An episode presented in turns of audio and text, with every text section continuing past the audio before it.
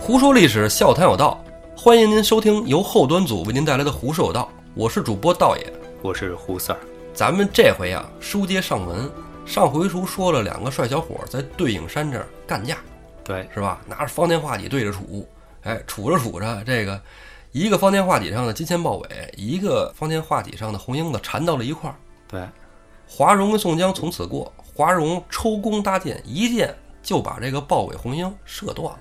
你这个回忆非常有必要，为什么呢？嗯，就是因为根据咱们节目的特性， 必须得帮着大家回忆一下。对，经常说飞就飞啊。对，话说这两个小伙吃了一惊，回头一看，大喝一声：“来者何人虽然你把我们这个射断了，谁知道你是不是蒙的呀？？”对你这干嘛呢？我们这儿打呢，我没准我这一使劲儿就把他那杆戟给蹬过来了，我再回手一戟就把他给扎死了。嗯，哥俩都这么琢磨的。哎，回头一看，前面马上端坐两位英雄，这两个帅小伙儿啊，就骑着马，提着戟，咯楞咯楞就过去了，不服不忿儿的。这位射箭的英雄，你谁呀、华容先没介绍自己，华容说：“我旁边的这位哥哥是山东及时雨宋公明。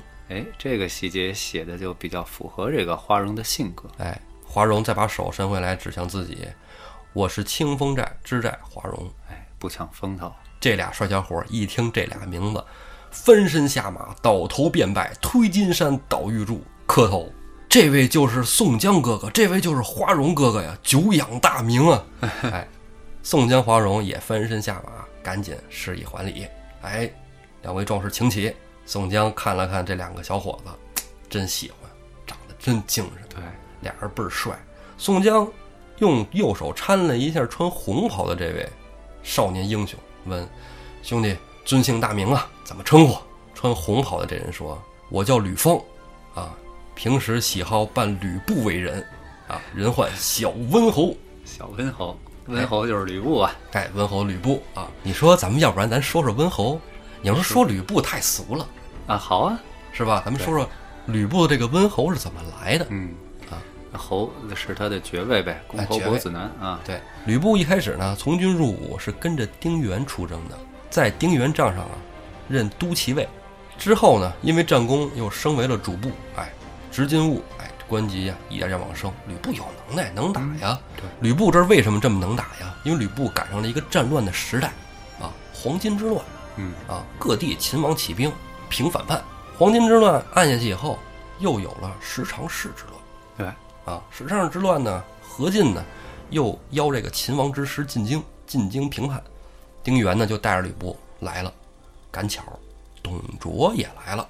嗯，哎，董卓来了以后呢，觉着这吕布这小伙子不赖，非常欣赏，啊，认了吕布当干儿子。又能打，而且吕布也是一个仪表堂堂的人。哎，嗯，对，董卓呢就撺掇吕布杀死了丁原，把这个丁原人马也一股脑儿并过来了。嗯嗯，这个在《三国演义》里头说的也是很详细。哎，董卓呢给吕布升了一个大官儿，就不再是一般的武将、副将、将军，哪都不领，封了吕布都亭侯。封侯了，哎，其实主要他的爵位是亭侯，亭侯其实在侯爵里算是比较低等的。嗯，咱们在后文书的三国里啊，讲到了这个关羽封汉寿亭侯。嗯啊，好多人说啊汉寿亭侯不是，是汉寿亭亭侯。侯啊，哎，对，吕布这个时候呢，就等同于关羽那个时候。董卓的这段故事大家也都明白，看过《三国演义》的都知道，王允怎么献连环计、美人计，对吧？其实啊，这个历史里不是这样啊，历史里呢是董卓有一个婢女，嗯，吕布看上了，与他私通，偷情，怕让董卓发现，然后一直忧心忡忡。这事儿呢，就让吕布的在京里的一个好朋友看出来了，嗯就是王允。王允就跟吕布问：“侯爷啥情况？最近怎么那么愁啊？”嗯吕布就说：“说哎呀，你也知道我跟这个董太师是吧？呃，他认我当义子是吧？董太师是我干爹，但是呢，他有一个婢女，有狗狗有丢丢，我没把持住 啊，跟他发生了点什么不正当的关系。你看现在怎么办呢？你说他那上回生气跟我也不知道什么事儿，呛不起来了，直接拿戟就拽我。这幸好我身手好躲开了，你说我要躲不开，啪一戟处死了，亭侯吃灭不香了，是不是？我吕布这条命就交代了。王允说：“哎呀，侯爷，你这个，你这个想的太小了，你不要老把什么干爹呀、义子啊挂嘴边上，咱们都是为大汉天子卖命，嗯，是不是？咱们得心系朝堂，是吧？心系天子。你看现在董卓干的这事儿，对，你看他拿天子当回事儿吗？现在正是一个好时机。对，哎，你把他给弄死，婢女归你，天下还给皇上。你还留了一个好的名声，哎，名垂青史，它不香吗？吕布一觉得，哎，可以，这事儿来得过，因为吕布是近臣啊，就是董卓这人其实疑心特别重，董卓谁都不让近身，睡觉的时候只能有吕布能在身边伺候，哎，吕布就来伺候他来了，拿着刀子噗，给处死了，哎，这个有这个。看过《三国演义》的时候，说吕布拿戟处死了董卓。这胡四儿在之前在节目里也讲过，吕布使的可真不是戟，对使的长矛，对，是吧？哎，那吕布杀死了董卓以后呢，王允就让汉献帝封吕布温侯，侯爷的爵位又升了。又高一级。这就像咱们都知道，这个二子王不如一子王，看来这个二子侯也不如一子侯。在之后呢，吕布杀死了董卓，以为自己无敌了，牛逼了。结果李傕、郭汜是吧，又把他给干掉，然后怎么跑，怎么反投谁啥的。李傕、郭汜比董卓还过分啊！挟了天子，没有令诸侯的这个觉悟。哎，对他也没那个能耐，也没那个视野，是吧？政治视野很低微啊。格局不大，哎，对，那吕布待不下去了，只能跑。吕布跑出来了以后呢，这个时候啊，就是咱们三国之前的群雄逐鹿的那个阶段对，啊，它是一个群雄争霸。吕布就到处跑，投奔谁呢？投奔这也不好使，投奔那也不好使，最后就投奔到了袁绍帐下。袁绍四世三公啊，这个哎对威望最高啊哈、没错，吕布一开始就是想找一个明主，哎，自己又有本事，是不是？但是吕布啊，他的本事就在于个人能力比较突出，他领兵打仗计谋还不是特别的耀眼。对，你要说他完全没有计谋，也不是。毕竟在这个沙场上也征战了有年头，经验是有的。对，你看之前胡四儿讲过的辕门射戟，嗯，是不是？对，几句话一箭罢兵戈，哎，也是个能人。吕布的武勇，其实在袁绍的帐下发挥的特别突出。嗯，袁绍的地盘啊，不是在河北这一块儿吗？冀州嘛，是吧对？袁绍派吕布到了冀州北部边区去征讨叛贼。你说那时候还有什么叛贼呀、有黄巾余党哦，啊，这块儿啊，正好在这个冀州山区里啊，就太行山，嗯，太行山这一片儿有一股叫黑山军的团伙，黑山是穿着黑衣服吗？不是黑色的黑，高山的山，大山的山。哎哦，黑山军这黑山军的这个领袖啊，名字都特别的怪，叫什么？你看哎他们那个都没有名儿嗯啊，因为其实大部分这个起义军啊，农民起义军都没有名字，首领嗯他们都是老百姓嘛，所以这名字就是什么呀？骑白马的叫张白济，啊，使长枪的，哎，就叫张长枪，哎，眼睛大的就叫张大木、李大木， 然后跑得快的叫张飞燕。话说这里边啊，吕布对上的黑山军首领就是叫张燕，啊，这人就是跑得快，所以人家管他叫张燕。张燕哎，你发现没有？这里边嗯大部分都姓张。发现了。哎，黄巾军张角嗯手下的将军大部分都赐姓了张。啊，啊，所以他们都也都以就是自己能姓张为荣耀，姓了张，我就有了这个领导才能了。对，哎，这古代人也不知道为什么就想的这么简单，是不是？哎，咱不说他怎么想的简单了，这帮人啊，虽然说你说跟正规军比，军事战斗能力、装备差了点儿，但是人多呀，而且善于在山区打游击战。对，吕布啊，跟这黑山军打仗的时候，也没用集团军，他也使不好集团军。吕布就带了几个亲随，穿插在密林之间，每天去一趟，去一趟就能带回几个首领的头颅。哦，这吕布的大名儿就直接就传开了。吕布在这儿待了几个月，黑山军好几万人散得无影无踪。星散哎，实在惹不起这位爷飞将。就是甭管你多少人，我一个人去，一个人回来，哎，对哎，还老也不走空。 对，逮谁就能宰着，你别让我碰见，碰见就杀了。为什么？吕布这长矛使得好，嗯力大无穷。再然后，马好，哎，这对赤兔马，啊对，也是日行千里，夜行八百呀。嗯，吕布把黑山军消灭了以后呢，就跟袁绍说：“你得再多给我点兵马，再多给我几座城池。”袁绍是一个嫉贤妒能的人，怎么可能让吕布再有更多的兵马、更多的城池呢？袁绍就跟吕布说了：“说这样，我给你写封信啊，你到哪儿哪儿哪儿找谁谁谁去，可能能封你更大的官儿、更大的地盘儿啊。”吕布呢，你说感觉他好像是个大傻子似的，但是这时候吕布啊还也不知道怎么回事儿，就那么灵光了。哎，有贼心眼子，哎，吕布当天晚上出了袁绍大营，走到了一个山脚下，安营扎寨。吕布叫了一名侍女，在他的帐里边弹琴。吕布自己没在帐里，吕布躲在了帐外。他就觉得这晚上一定会有一些不可告人的事情发生。嗯，果不其然，让吕布猜中了。当天晚上，袁绍派了几十名都尉，骑着快马，人衔枚，马摘翎，穿着夜行衣冲了过来，就把吕布大营踏一个粉碎。如果吕布在大帐里睡觉，分分钟死了。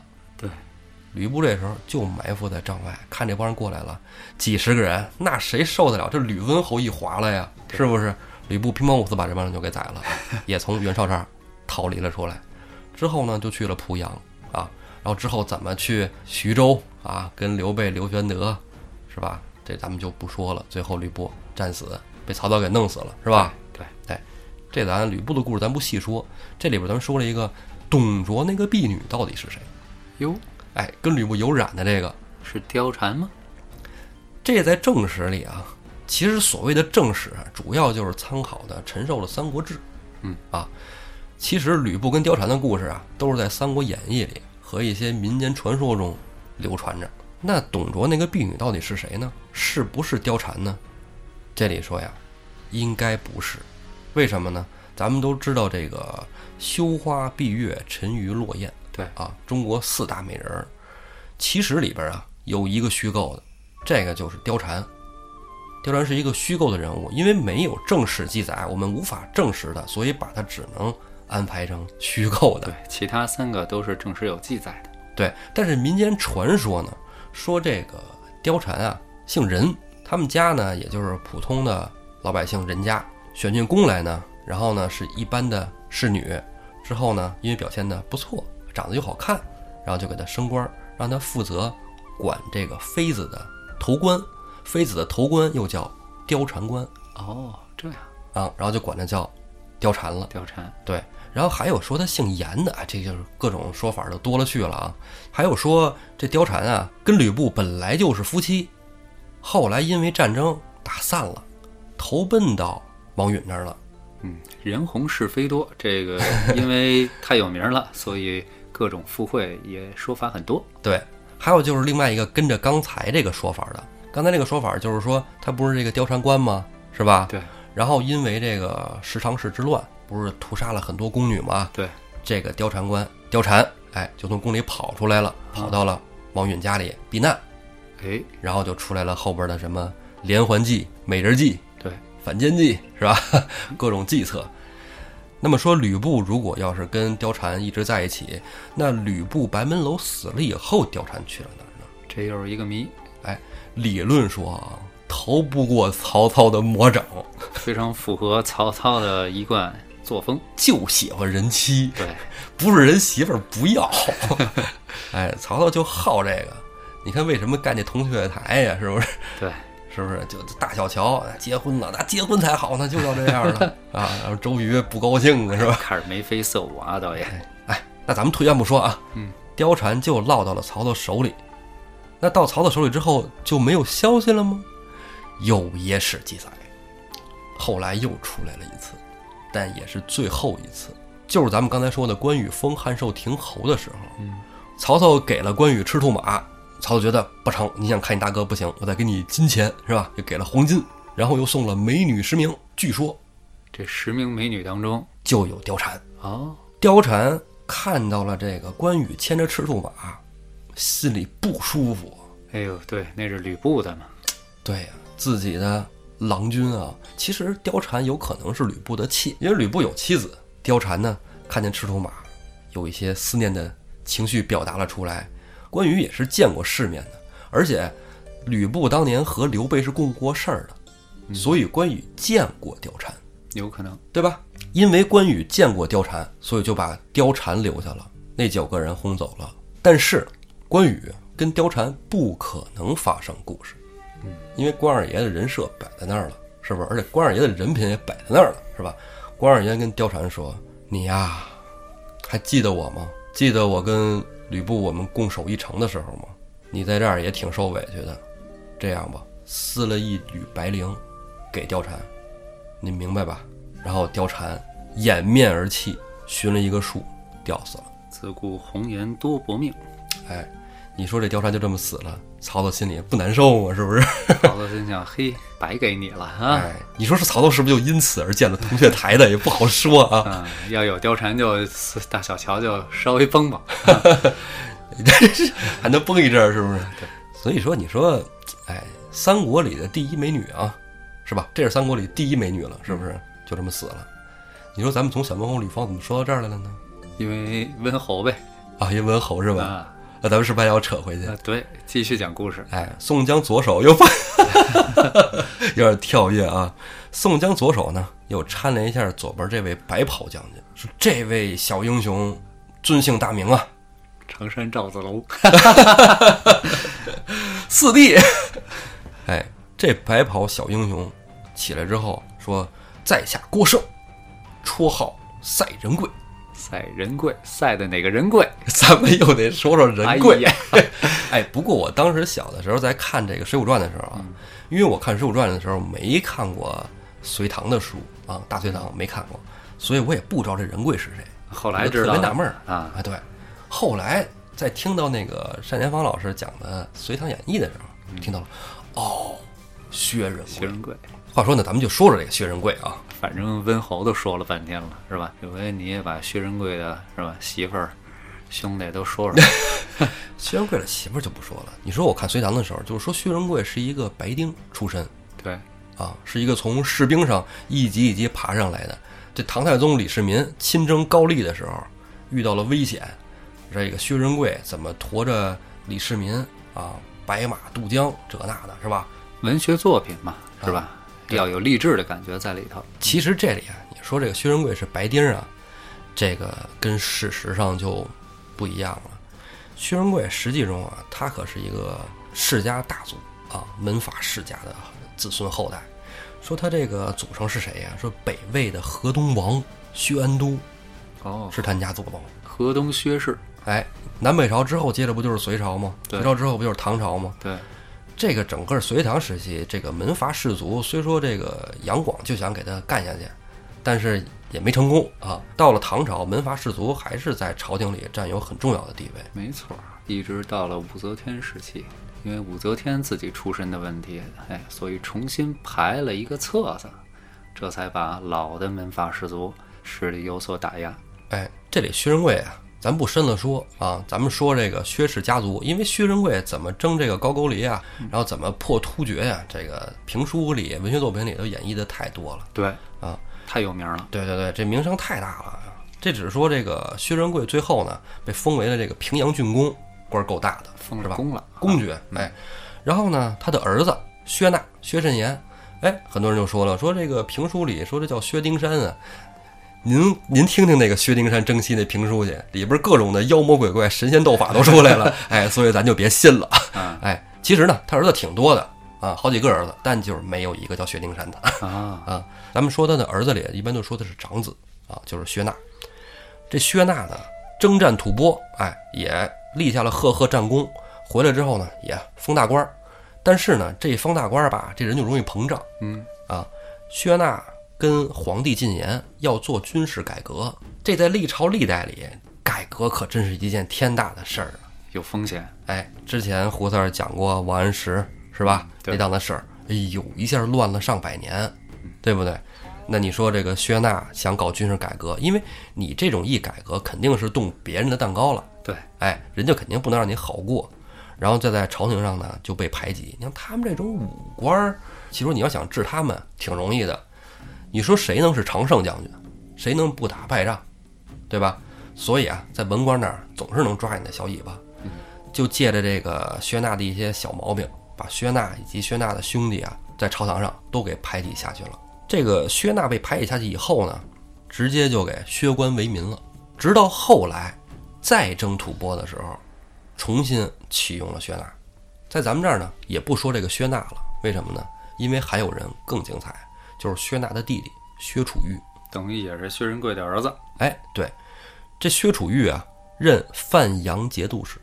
嗯，也是因为薛纳呀被排挤之后啊，他的这个官位啊也被削了。这替他人呢叫张守珪，这个人没什么名儿，但是张守珪有个养子叫安禄山。哦，安禄山是张守珪的养子，对，范阳节度使啊，安禄山的发迹之地啊。可不嘛？那咱们这里说这个薛家是不是就一蹶不振了呢？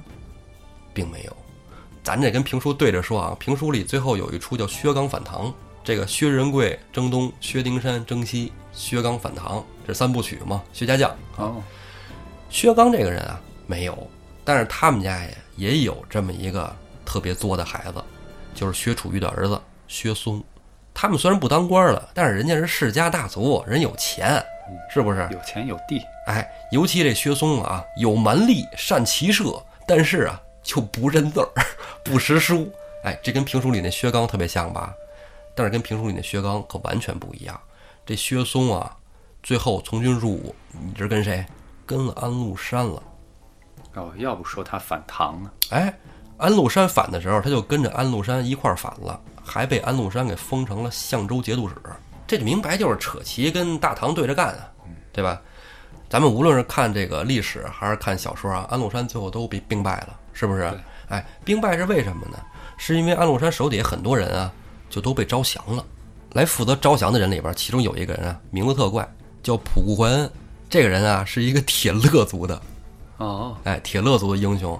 这个铁勒族啊，据说后来是，呃，被突厥融合过，对后来又也被契丹融合过，杂胡之一，对，之后好像就成了辽国的一个部族了啊。这儿为什么要说这个普固怀恩呢？他就是来负责招降薛松的。他把薛松给说降了，很容易。为什么呢？人家一说你家以前四世三公啊，你家这么都是大官儿是吧？这对， 哎是不是又是门阀士族？你家又不差钱儿，知道你是被逼的，对吧？你你家你爹也当官了是吧？你大爷，你都什么人物？是不是？你爷爷对，那都那么大赫赫军功是吧？主要是当今圣上知道你是被逼的，不是主动的，对你跟着安禄山混什么劲啊？回来还是节度使，哎，你不你你这个就是是不不识字的亏是吧？安禄山人那是坏人，你跟我们你看你就变成好人了。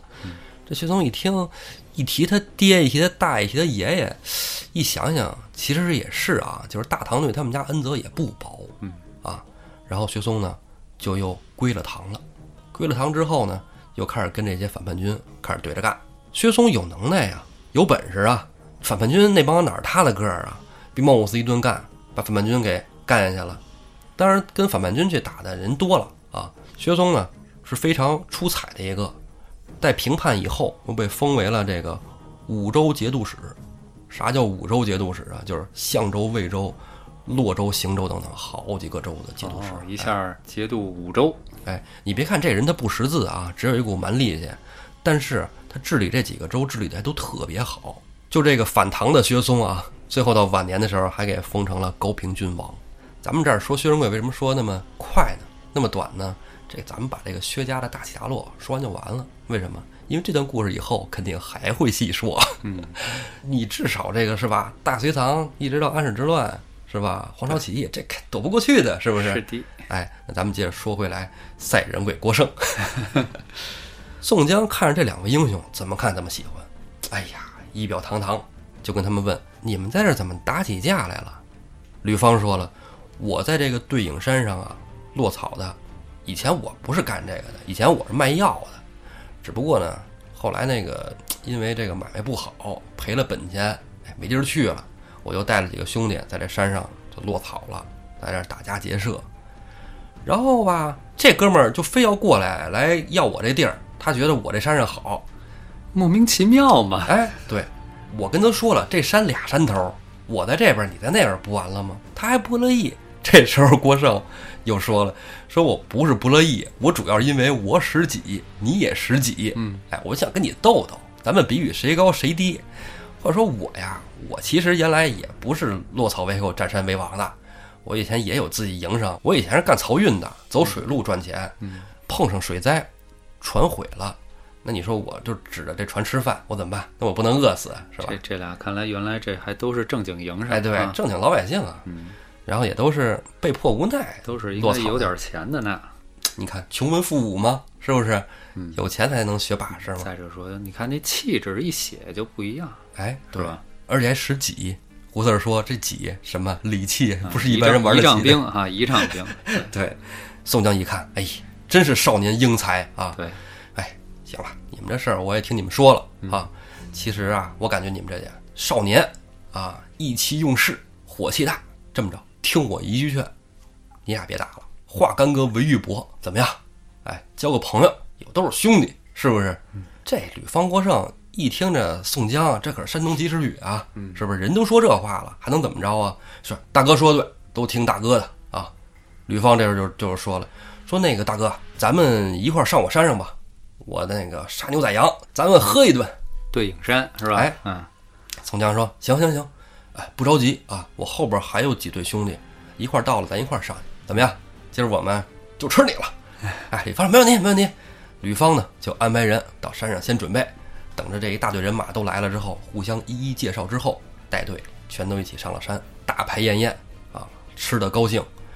吕方就问宋江说：“哥哥，你们这一行是要去干嘛去啊？这么多人马。”宋江说：“我们准备投奔梁山泊，你们想不想跟我一块儿去？”吕方看了看郭胜，郭胜看了看吕方，梁山泊那可是个大去处啊，比我们在这个对影山可强多了，能行吗？能带着我们去吗？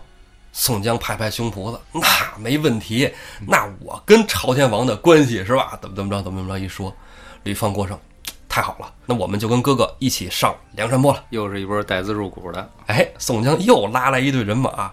宋江啊，这回就跟那个吕方、郭胜说：“说这么着，我们这之前人已经挺多的了，你们这一下又三五百，我跟燕顺兄弟头衔先走，啊，我去给朝天王先送个信儿，然后你们呢做后队依次前来。吕方、郭胜殿后，因为你们还得收拾山寨嘛，是吧？收拾完了之后，你这地儿啊一把火就烧了完了。？而且这一大堆人马去梁山，人梁山的探子一看，以为来干什么的呢 对呀、而且前面都是官兵打扮嘛，是对不是？然后呢，这一行人呢、就开始继续往梁山方向进发。哎，我看《水浒》的时候呢，总觉得这个吕方、郭胜他们这个上山的过程好像很唐突一样，有点硬是吧？啊，有点硬。后来呢，慢慢的看到这个吕方、郭胜后面的故事啊，后面充当的这个角色，感觉到这个宋江拉他们上山，确实是有一定的用意。哎，哎，两个人首先这个我们都知道，这两个人后来是宋江的，相当于贴身警卫员一样。对，为什么宋江不用武功更高明的兄弟做他的贴身警卫呢？那种武松啊之类的是吧？对，像燕青啊、武松啊，他们都有各有各的这个独当一面的职位，别的人呢你也不敢瞎用。这一趟就拉了几个山头的人上山，嗯，对不对？后面又拉了多少人上山？这还有这里边还有军爷呢，是不是？和这个朝天王后来的这个各方面的博弈也好啊，包括日后招安的时候，有的人也是确实持反对意见，对，所以这个宋江呢也不敢瞎用警卫员。这两个人，你看似唐突，却明明白白的给你交代了，他们没有任何的背景。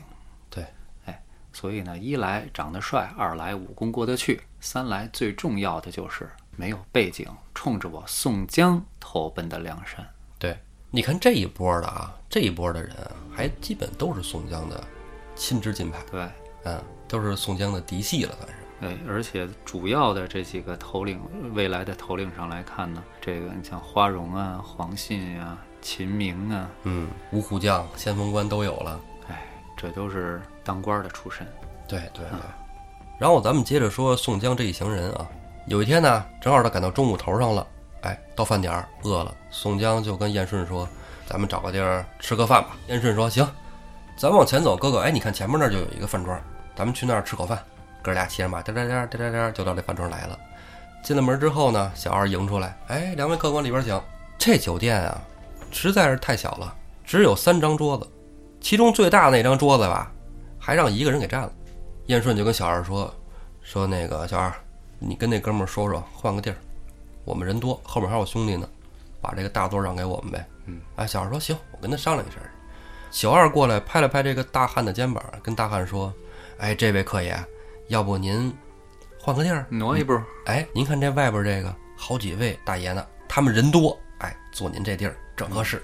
您一位，哎，您到边上稍微给您换个地儿，哎，行不行？哎，像这种情况，我估计有的人咱也能都能有，偶尔是吧？ 遇上过对对啊，吃饭的时候人家人多是吧？对，就说换了，无犯所谓。对，无所谓的事儿。但这哥们儿真愣，这哥们儿说：“我先来的，是不是？怎么也得有一先来后到吧？我告诉你啊，我今儿就坐这儿，赵官家来了，我也不给你让。嗯，赵官家指的就是赵佶啊，哎，皇上，有点儿天王老子来了也不灵啊。”对，然后小二就回去跟燕顺回话呗，说：“哎呦，这位大爷不不挪。不给不给这面儿，难为我。 哈哈”对，这话你要说跟宋江说了，宋江可能还就觉得，哎，那就这样呗。宋江确实也觉得无所谓，坐哪儿都行。燕顺不敢，燕顺那倔脾气那劲儿上来了，锦毛虎也不是好惹的呀。嗯，哎，燕顺就说：“怎么着，他还不让是吗？好好说不灵，非得来硬的呀？你去跟他说，必须得换，你不换，你看看我手里的刀答应不答应？”结果坐着那位爷摸楼边上的哨棒，听见了，扭过头来对着燕顺、宋江：“我就不挪，怎么着吧？我就不挪，牛逼弄死我！”燕顺抄刀就要过去干，宋江说：“行行行行行行。”宋江说：“得得得，为一座不值当的，他闹出人命来，打什么打呀？咱们这还有大事儿要办。对呀、你别因为这种事儿了，就算了。哎，但是这哥们儿不干了，这哥们儿直接就起来，冲着叶顺就过来了，怎么着啊？欺负我人少，哎，你欺负我一个人是吗？宋江说：“哎，这位兄弟，别生气，那个好说好商量啊，没事儿，都是吃个饭，咱们都是行脚过路的朋友，对不对？别生气，别那么大肝火。你这个其实你也够倔的，你说给我们让让怎么了？”这大汉看了一眼宋江，说：“我告诉你，我这天底下就让两个人，剩下谁来也不好使，知道吗？”宋江说：“哎，那要不然你说说你让那俩人是谁？万一我认识呢啊？ 那宋江认识人多呀，人家有面儿，人家能靠脸吃饭的人，是不是？虽说有点黑吧。靠这个名儿救了自己好几条命了都。哎，对，这大汉就说：‘哼，我告诉你，第一个就是横海郡柴大官人。’宋江说：‘啊，这这没毛病，没毛病。这柴大官人来了，你别说他了，我也得让个座儿， 是不是？说那你说第二个人是谁呀？ 第二个，第二个就是山东押司及时雨宋公明。 宋江哎扑哧一乐，燕顺直接拍拍那哥们儿：‘你认识宋公明吗？’这集我也看过，是吧？ 我当时也是这样。 哎，这大汉就说嗯，：“宋公明，我认识啊，我怎么不认识啊？”然后宋江就说：“哎，我跟宋公明也认识，那你说说你怎么认识的宋公明啊？”这大汉说：“我跟宋公明那是神交，我还没见过他们。深交哎，但是呢，我见过他弟弟。啊，宋清哎，宋江一听到这儿，上过我们家，索性就不卖关子了，直接就跟这大汉说了：“哎呀，兄弟，别说了，我就是宋江。”这大汉啊，是吗？你就是宋江宋公明，山东及时雨。 这本书怎么总有这种巧合？这大汉说：“说你不在孔太公庄上吗？”宋江说：“哎，那对了， 哎，你看还真知道。哎，我从孔太公庄上之后去了清风寨了，遇见了点官司，就跑到这儿来了。宋江就问他：“兄弟，你是何人啊？”这兄弟说：“说小人啊，以前是开赌场的，哎，叫石勇，人送绰号石将军。后来呀、因为有人在赌场里出老千，让我给弄死了。哎，打死之后呢，都跑路跑到柴大官人那儿了。哦，宋江说：哦，你说这柴大官人就是你这么认识的是吧？石勇说呀，对，是。话说这都是三年前了，我在柴大官人庄上住着，就老听人说山东及时雨孝义黑三郎，我就想见识见识这位英雄长什么样。然后前一阵子我就从柴大官人庄上出来了，就奔您家那儿去了。然后我到了您家呀，您弟弟跟家呢。我跟您弟弟打听之后呢，您弟弟说您在孔家庄呢，我就说想去孔家庄找您。然后宋清兄弟就说说这样，让我给您带封信，啊，那我就正好顺路呗，我就揣着您那封信给您带过来了。嗯啊，宋江一听说有信啊，那赶紧把这个书信拿出来，我看看。等于这石勇是要奔孔家庄去的。对，石勇掏出信来递到宋江手里，宋江打开这信一看，感觉不太对，为什么呢？这个信封的封口是反着封的，这信上啊还没缀着“平安”两个字。啊，这古代写信讲究，为什么呢？怕人着急，有急事儿，信封上写个急；如果是没事儿，平常的家书，信封的角上要写上平安。这封信上什么都没有，信封的封口反封着。宋江就心知不妙，拆开信来一看，宋江呜咽一声跌倒在地，痛哭流涕。这是怎么了？话说这信上写了什么，咱们啊下期再说。